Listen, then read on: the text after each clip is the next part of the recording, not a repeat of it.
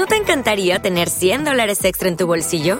Haz que un experto bilingüe de TurboTax declare tus impuestos para el 31 de marzo y obtén 100 dólares de vuelta al instante.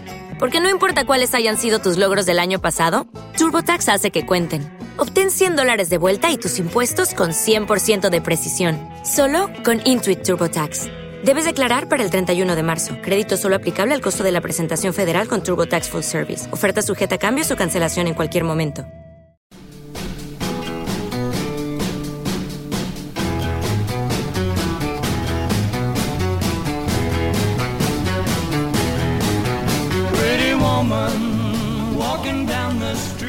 Hola, hola, yo soy Antonio Jiménez y esto es Nada más que música.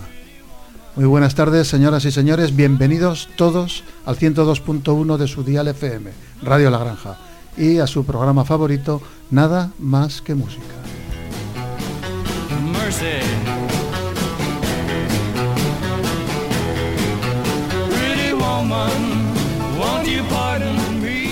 Mientras la crisis del petróleo hacía de las suyas en todo el planeta, en España los titulares de los periódicos, vigilados eso sí estrechamente por el Ministerio de Información y Turismo, nos dejaban perlas como bueno, la boda de Julio Iglesias con la señorita entonces Isabel Presley o la famosa fuga del penal del puerto de Santa María de Eleuterio Sánchez, alias El Lute, que aprovechando el relajo y el holgorio de la celebración de un final de año, se deslizó de su celda, saltó la tapia y aunque fue tiroteado por la poli que custodiaba la prisión en ese momento, logró fugarse y pasó varios años en libertad mientras abundaban las noticias contradictorias sobre su paradero. Un dato más para ubicarnos en este año 1971.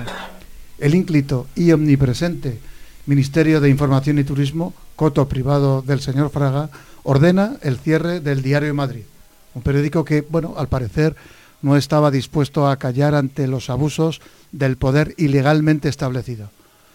Bueno, no se conformaron con cerrarlo, había además que volarlo, y así lo hicieron. Pero bueno, centrándonos en la música, que es lo que nos, ocupa a nosotros, en España triunfaban los cantautores, personajes como Maritrini, Pachandión o Víctor Manuel. No obstante, el cantautor por excelencia y que triunfó por encima de todos fue Joan Manuel Serrat.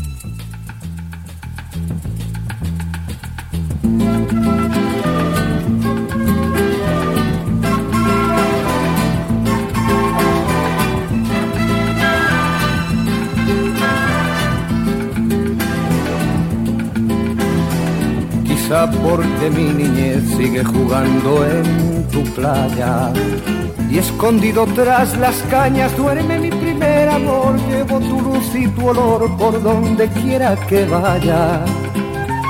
Y amontonado en tu arena, guardo amor, juegos y penas. Yo que en la piel tengo el sabor amargo del llanto eterno que han vertido en ti cien pueblos de Algeciras a Estambul para que pintes de azul sus largas noches de invierno.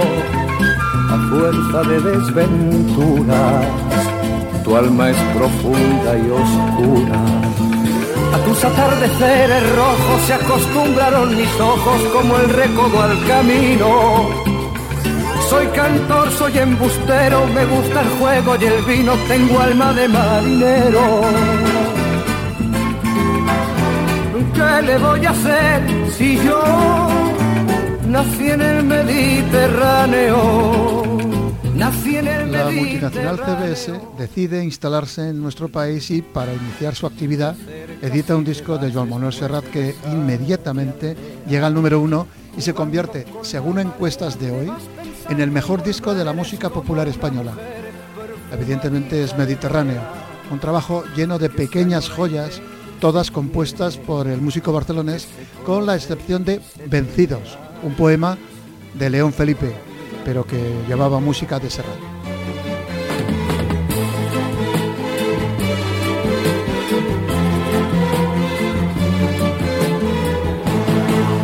Por la manchega llanura se vuelve a ver la figura de Don Quijote pasar.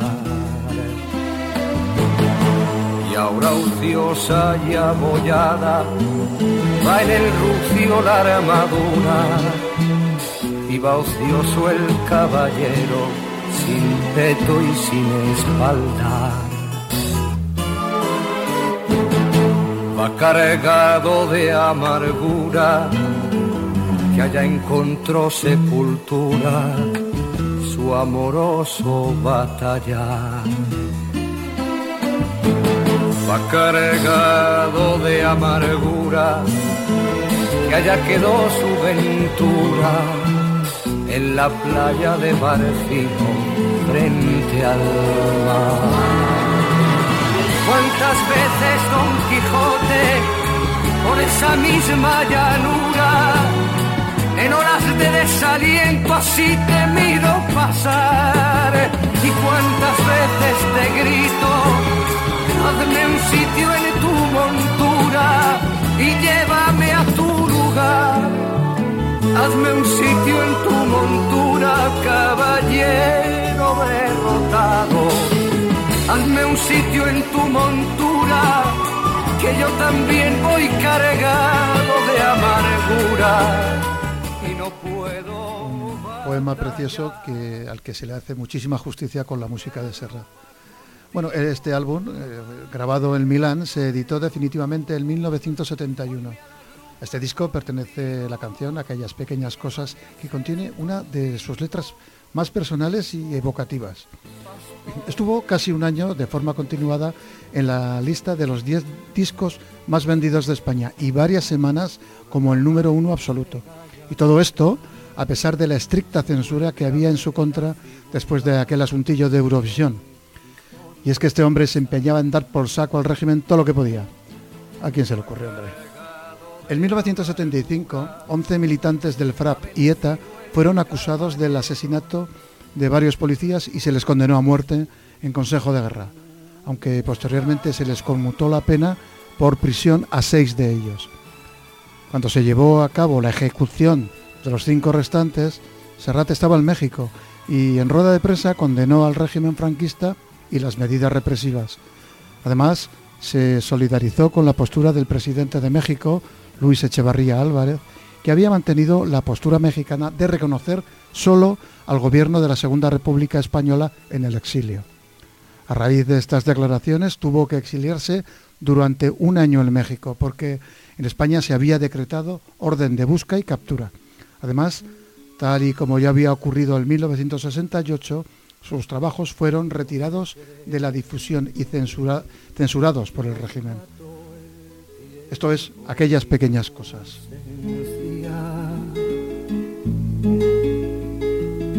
Pero su tren vendió boleto de ida y vuelta.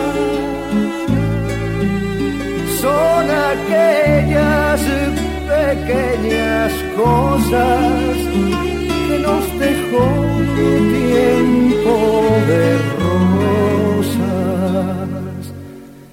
en un rincón, en un papel o en un cajón. Tampoco podemos pasar por alto de este disco una de las más bellas canciones de amor que yo he oído nunca. Lucía.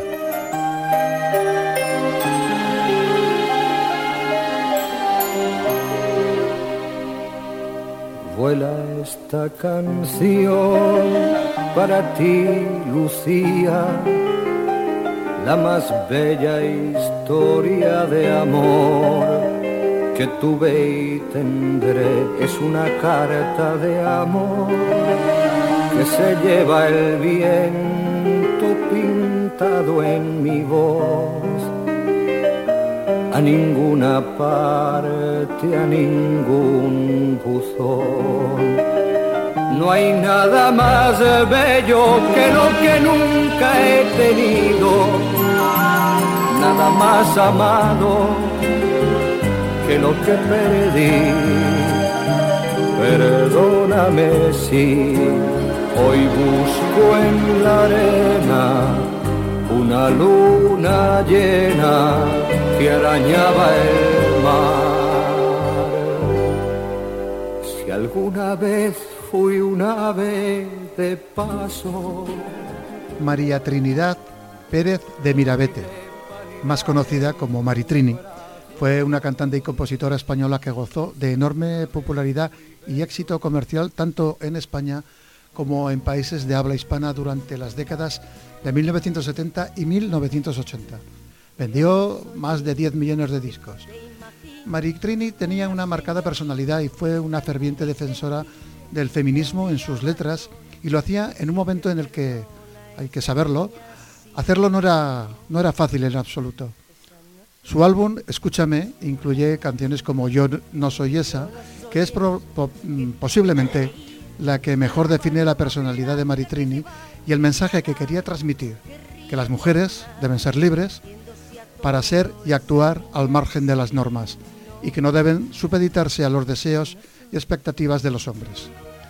Además, el título Yo, Yo no soy esa es revelador porque cita y rebate otra canción, Yo soy esa, tema clásico del género de la copla, cantado por, entre otras, Isabel Pantoja, cuya letra alude a una mujer utilizada por los hombres.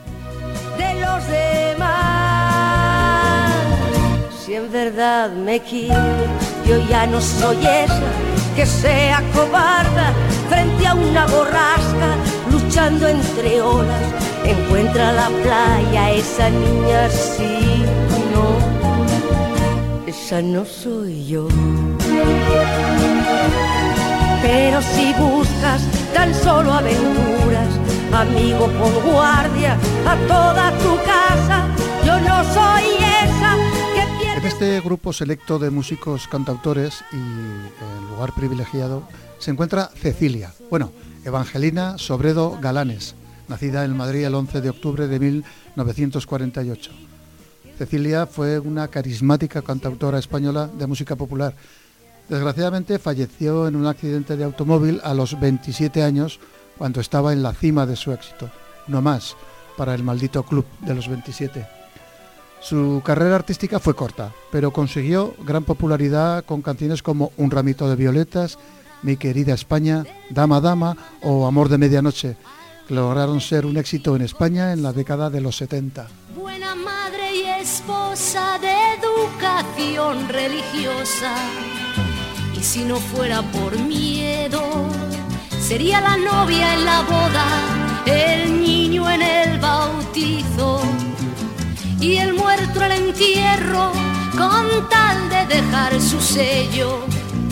Dama, dama de alta cuna, de baja cama, señora de su señor amante de un vivido.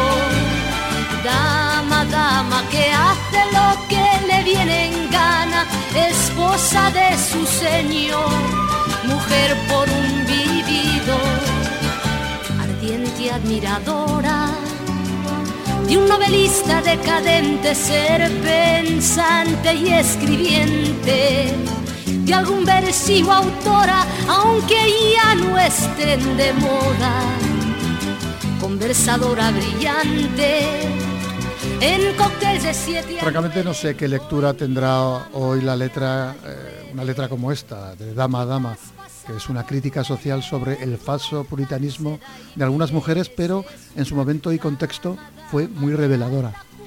Cecilia supo aunar la música británica y norteamericana que había escuchado en su juventud mientras residía en Reino Unido y Estados Unidos con la música y literatura españolas, y todo ello envuelto en un estilo absolutamente personal y único. Ella nació en el seno de una familia que se dedicaba a la carrera diplomática, eh, cosa que le facilitó una educación de un nivel superior a la media y lo que fue más importante, un contacto con eh, el ambiente internacional que le serviría para tomar una postura más exigente consigo misma de lo que en aquel momento había en la música nacional.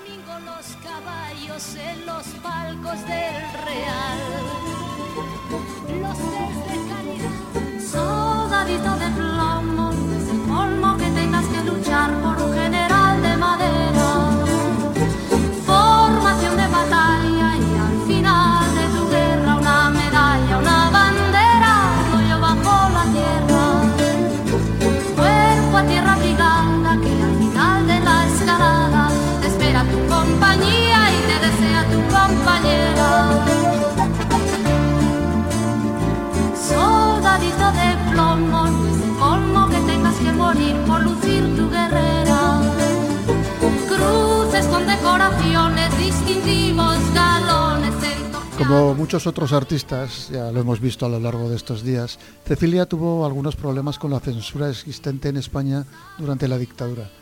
Algunas de sus letras tuvieron que ser modificadas, ciertos temas fueron descartados de los discos y algunas de sus portadas fueron sustituidas.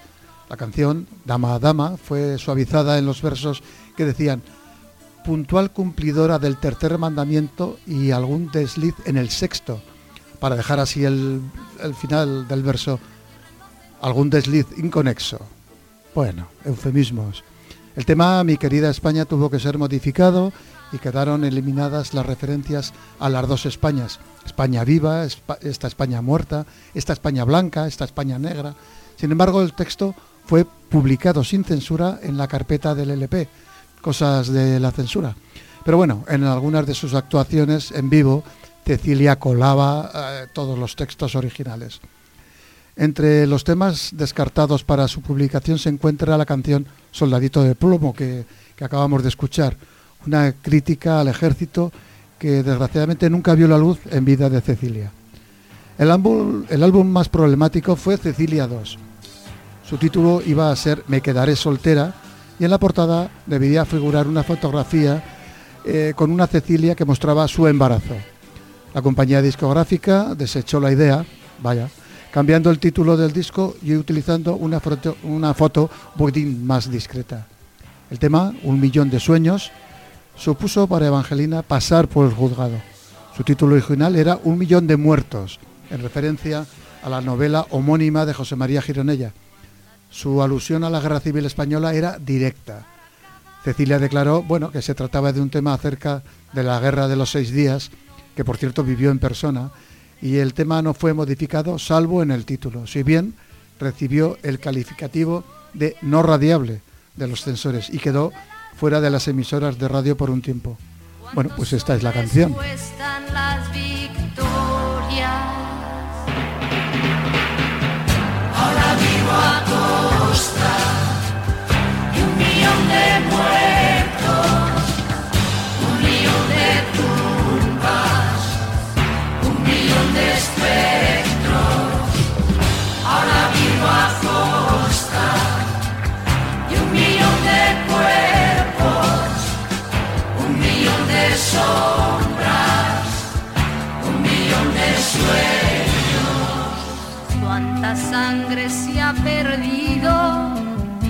Cuánto honor herido en estas guerras crueles sin laureles.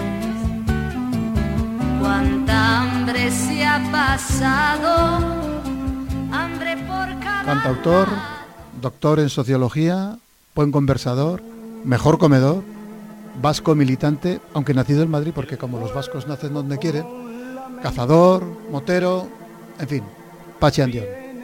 Como cantautor, que es lo que nos interesa, no tuvo la repercusión que a mi entender tuvieron otros con los mismos méritos.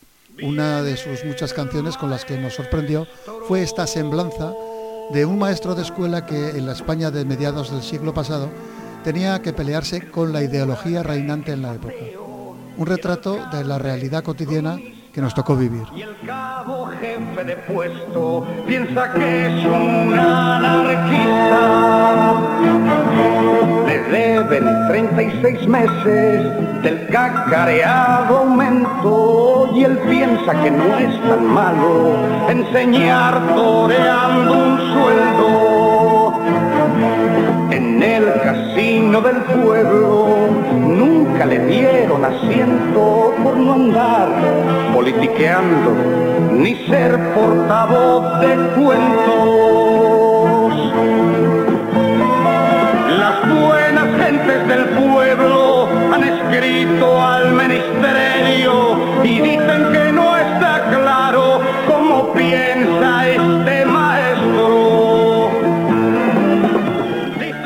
apogeo de su carrera musical abarcó el periodo comprendido entre 1971 y 1978, durante el cual alcanzó notables eh, cotas de, de calidad artística con temas como Puedo inventar, La casa se queda sola, Tiempo, tiempo, entre otras. partir de 1979 fue adquiriendo un estilo cada vez más hondo y personal, lo que bueno, le costó ser apartado paulatinamente de los circuitos comerciales.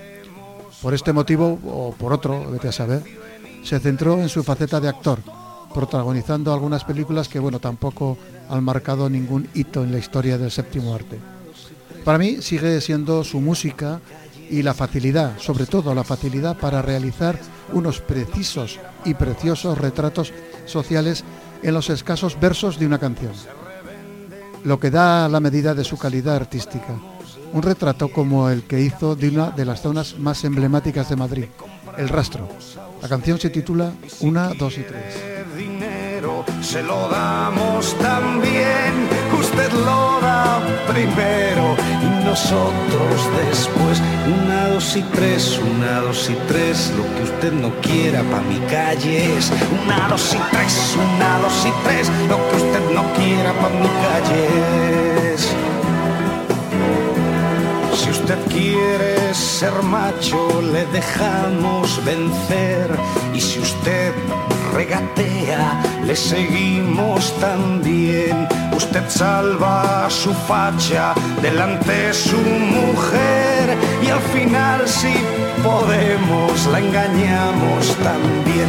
Una, dos y tres, una, dos y tres, lo que usted no quiera pa' mi calle es una, dos y tres, una, dos y tres, lo que usted no quiera pa' mi calle es.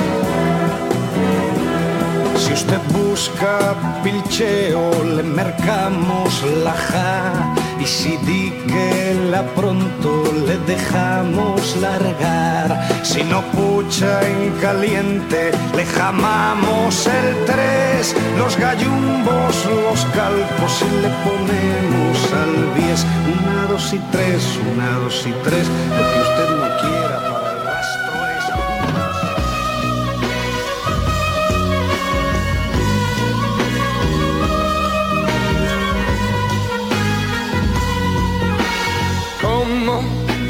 guerra cruel vinieran de perder. El miedo ya marcó su frente de vejez.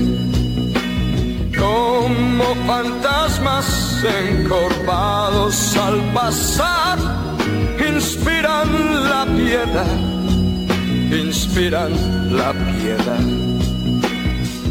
A los que hirió a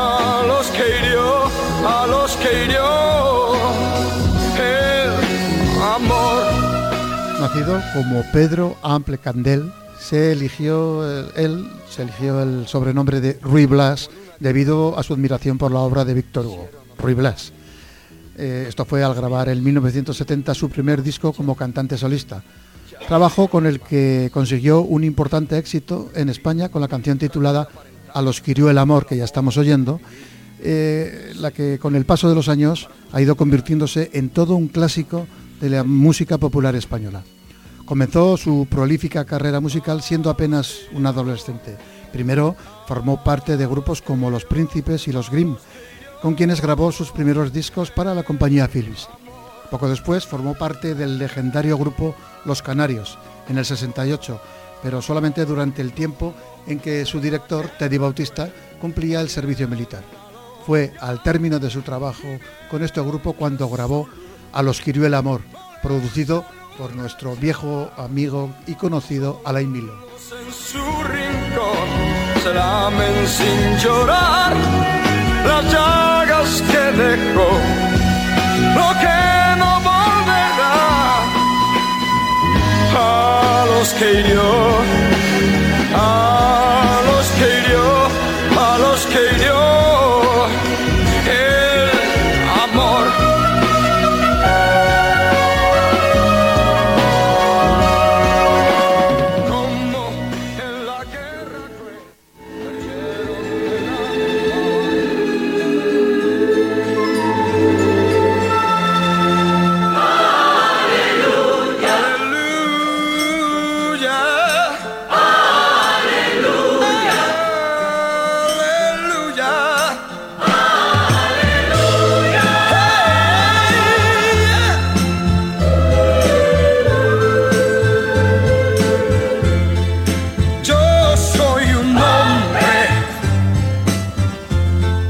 raíces en el pueblo.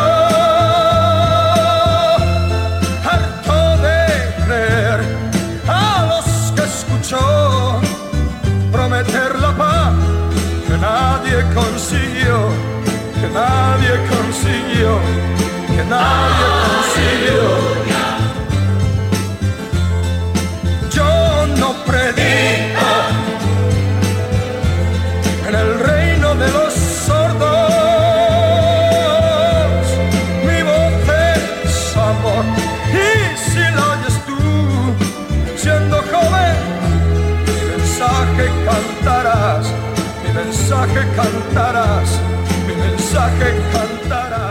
El segundo disco de Pedro Ruy Blas, Mi voz es amor, estaba destinado a tomar el relevo de A los que hirió el amor.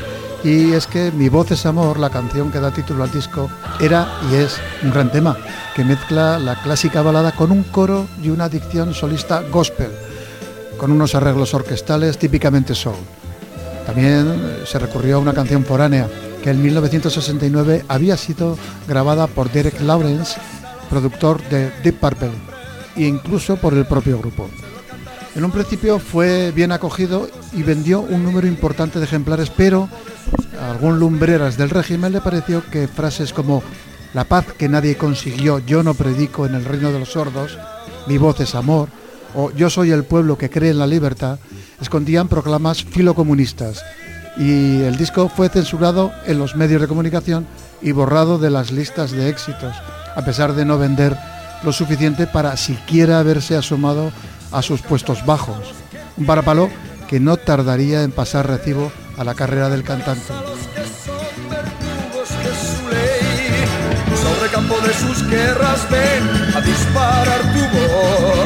y propaga que los campos son del trigo y de la.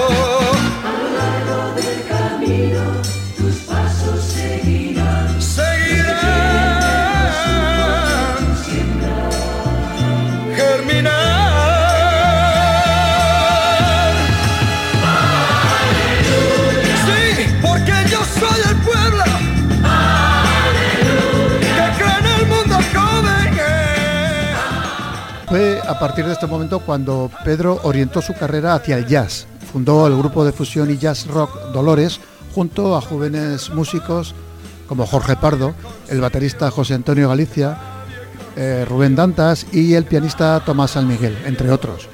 En esta formación descubrimos a Pedro como un excelente baterista y percusionista, cosa que hasta este momento no, nadie sabía nada al respecto. Graban varios discos para Pulidor como Luna Llena, Dolores, La Puerta Abierta y Asan- Asanísimasa. Al poco tiempo, Dolores se convirtió en uno de los más importantes grupos de la historia de la música progresiva en España y así surgió la colaboración con el maestro Paco de Lucía y el mismísimo Camarón, impulsando de este modo una nueva época del flamenco.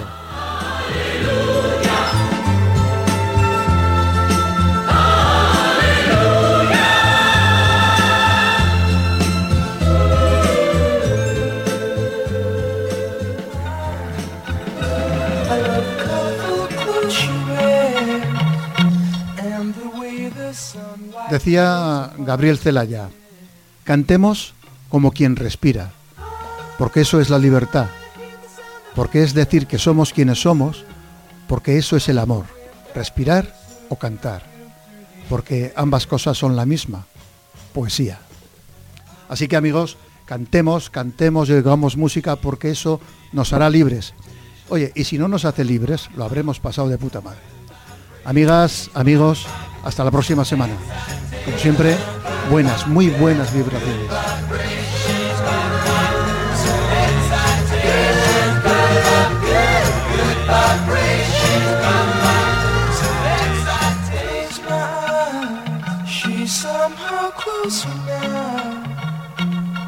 Softly smile, I know she must be kind.